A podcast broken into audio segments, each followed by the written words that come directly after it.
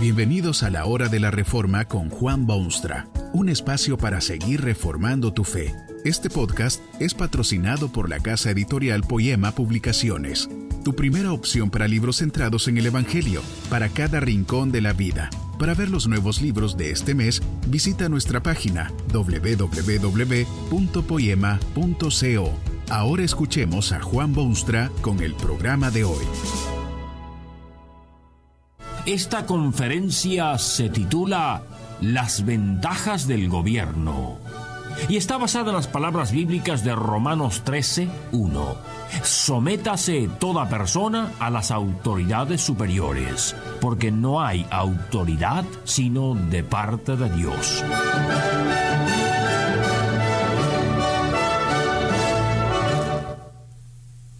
Aunque parezca increíble, han habido en la historia y hay todavía gente que se designan a sí mismos como anarquistas. ¿Sabe usted lo que es un anarquista? Hubo anarquistas franceses como Rabelais y Fenelon, y hubo una organización en España que se llamaba Federación Anarquista Ibérica. El anarquismo es la creencia de que es factible y aconsejable abolir toda forma de gobierno organizado, todas las leyes y todas las agencias del orden. El objetivo del anarquista es una sociedad sin estados, en la cual todos voluntariamente se ponen de acuerdo sobre la forma de vivir. Sueñan de un orden social sin cárceles ni ejércitos ni ninguna otra forma de organización gubernamental.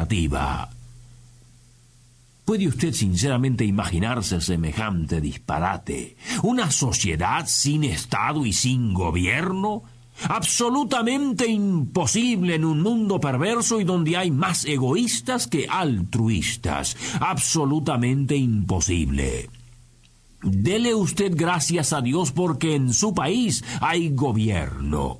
Quizá usted ni se imagina cuáles son las ventajas del gobierno. Las hay y muchas, y el creyente genuino quien haya leído concienzudamente la palabra de Dios puede dar testimonio a tales ventajas. Hay mucha ignorancia y excesivos prejuicios en estas cosas. Imagínese usted que hay quienes sinceramente creen que los cristianos son anarquistas.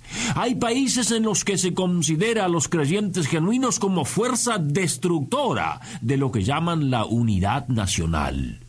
De dónde surgen tales conceptos y cómo se alimentan está más allá de la experiencia humana. Lo cierto es que tales cristianos son el mejor apoyo y los mejores defensores del gobierno. Son guiados en sus convicciones y en sus actos y conducta por la infalible palabra de Dios. Es esa palabra viviente de Dios que afirma categóricamente que sométase toda persona a las autoridades superiores, porque no hay autoridad sino de parte de Dios, y las que hay por Dios han sido establecidas. De modo que quien se opone a la autoridad, a lo establecido por Dios, resiste. Los creyentes genuinos saben de las ventajas del gobierno. Usted puede ver en el mensaje bíblico varias cosas de importancia crucial. En primer lugar, observe usted quién debe respetar a las autoridades que han sido puestas sobre el pueblo. El apóstol Pablo, cúspide del pensamiento cristiano e inspirado por el Espíritu de Dios, afirma que toda persona ha de someterse a las autoridades. Este término tiene dos orientaciones importantes no solo incluye a todo ser humano en el mundo, sino también a cada uno en particular. Toda la humanidad debe someterse a las autoridades. No es posible imaginarse y mucho menos promover una sociedad sin gobierno, una nación o un pueblo que viva y exista sin autoridades. Pero esto también significa que no hay una sola persona que se vea libre de la orden divina de someterse a las autoridades.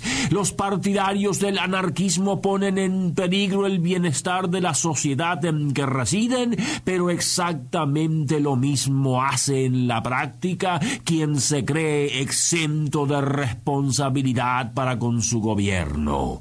Usted sabe que hay gente así. Usted los ha visto o ha oído de ellos. Tal vez hay uno así en su propio círculo de amistades. Este señor o señorita se cree independiente de las autoridades que sobre él gobiernan puede dejar de obedecer ciertas leyes porque él al fin de cuentas es personaje importante y tiene amigos de influencia y es gran ciudadano. Opina que el grueso de las leyes se ha hecho para las masas, para los más humildes, para los menos educados. ¿Cree usted francamente que Dios acepta semejante actitud de injustificada soberbia? Sométase toda persona, aun aquel que se cree a sí mismo intocable e independiente y muy por encima del peso de las leyes. Esto es concepto bíblico y proviene de Dios.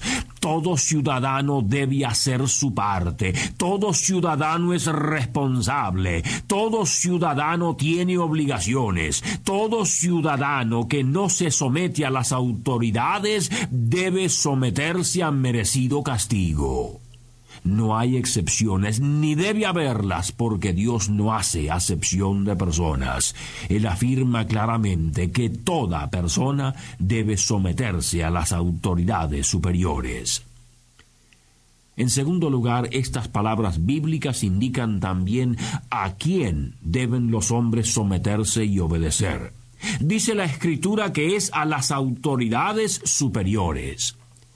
La palabra de Dios ofrece al hombre una magnífica visión de las ventajas del gobierno y de la función que las autoridades desempeñan. Dios sabe que el hombre creado a su imagen se ha degenerado y tergiversado sus propósitos a raíz del pecado que ha cometido.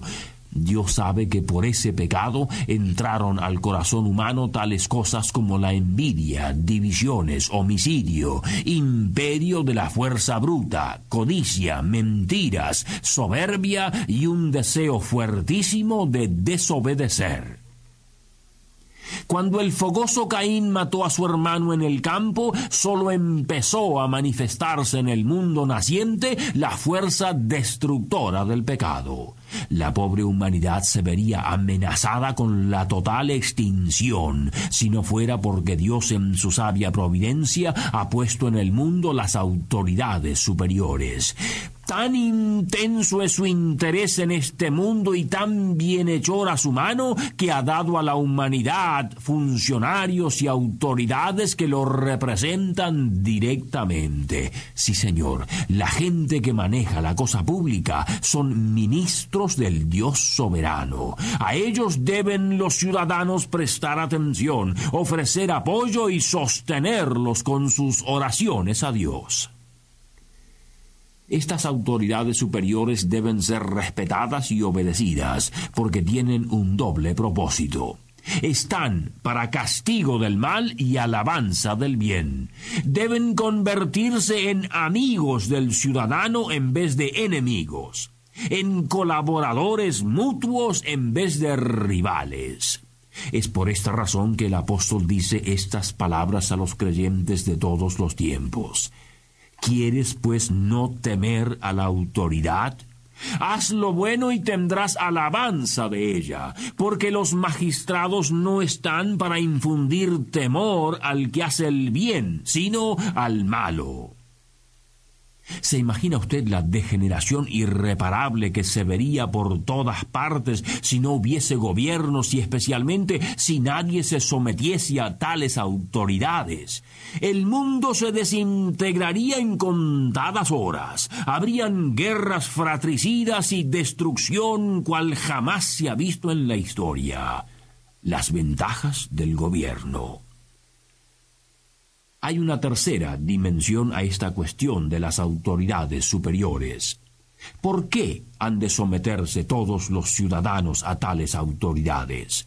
La respuesta es bien clara en la escritura, porque no hay autoridad sino de parte de Dios, y las que hay por Dios han sido establecidas.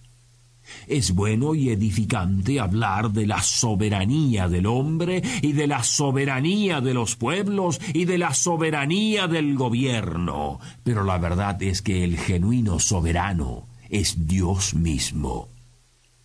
Es Él quien hace y deshace, quien canaliza las corrientes del mundo para que desemboquen en tal o cual delta, quien selecciona y rechaza y quien bendice o maldice. Es Él quien ha establecido aquellas autoridades a las cuales el creyente genuino debe someterse con gratitud y gozo.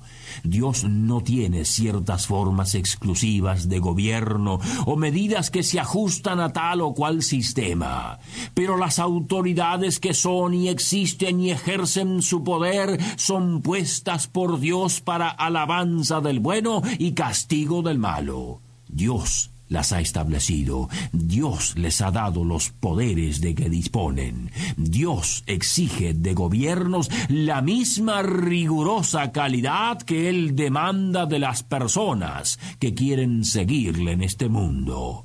Grandes son los privilegios de quienes gobiernan, pero también enorme su responsabilidad porque han sido puestos de Dios para felicitar al bueno y castigar al malo.